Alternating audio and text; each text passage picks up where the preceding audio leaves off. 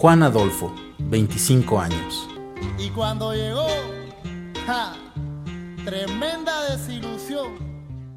En Guatemala existen 22 lenguas, aparte del castellano. Yo vengo de Guaraquiche, Jocotán, una aldea en el departamento de Chiquimula. En mi pueblo se habla chortí. Allá hay electricidad y agua potable, pero no hay luz pública ni pavimentado. La medicina es muy escasa, entonces hay que trasladarse a otra parte del departamento para llegar a un hospital.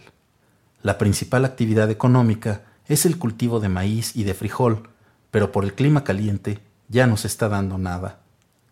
También se puede trabajar en la venta, pero el problema es la economía. Cuando uno quiere sacar una venta, no hay quien compre, porque la gente solo tiene para el día. El COCODE se encarga de velar por el bien de la comunidad. Gestiona proyectos de alimentación para el consumo diario, como frijol, maíz, botellas de aceite. A veces simplemente habla y no se da nada.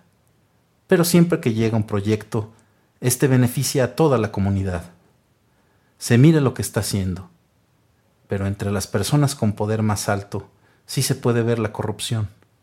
A veces los mandatarios llevan proyectos demasiado grandes y luego sale a la luz que hubo lavado de dinero o que sobrevaloraron un pequeño proyecto.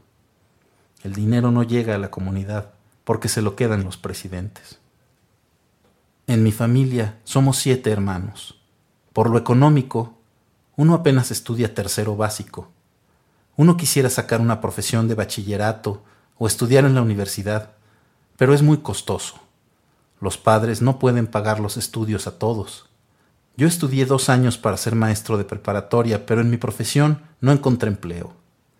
Andaba busque y busque, pero como tampoco había otro trabajo en mi aldea, me fui a la ciudad de Guatemala.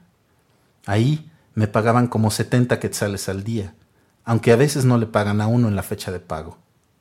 Alcanzaba para el día nada más, para comprar frijol, azúcar y tortillas. Las prestaciones de ley tampoco se las dan a uno. Además, en la capital hay locaciones donde asaltan los buses. Ya va uno con el temor de que le roben lo poco que lleva en la bolsa. Yo salí con mi primo. Agarramos un autobús hacia la frontera de Guatemala con México. En Palenque estaba el tren y nos llevó hasta Coatzacoalcos. Ahí estuvimos dos días, porque había mucha migración, y no querían que nadie se subiera al tren. Hasta me lastimé por querer agarrarlo más adelante. Llegando a lechería, unos asaltantes estaban saqueando el tren. No nos hicieron nada, porque solo querían robar el tren. En Celaya, los garroteros nos dieron unos garrotazos.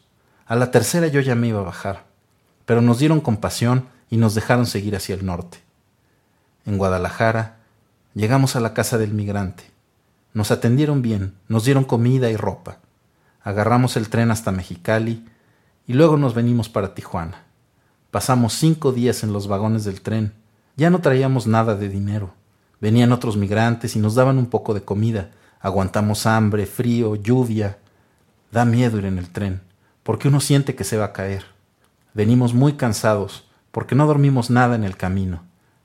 Ahora quiero trabajar en México y ayudarle a mi familia con el dinero que voy a estar adquiriendo de algún trabajo.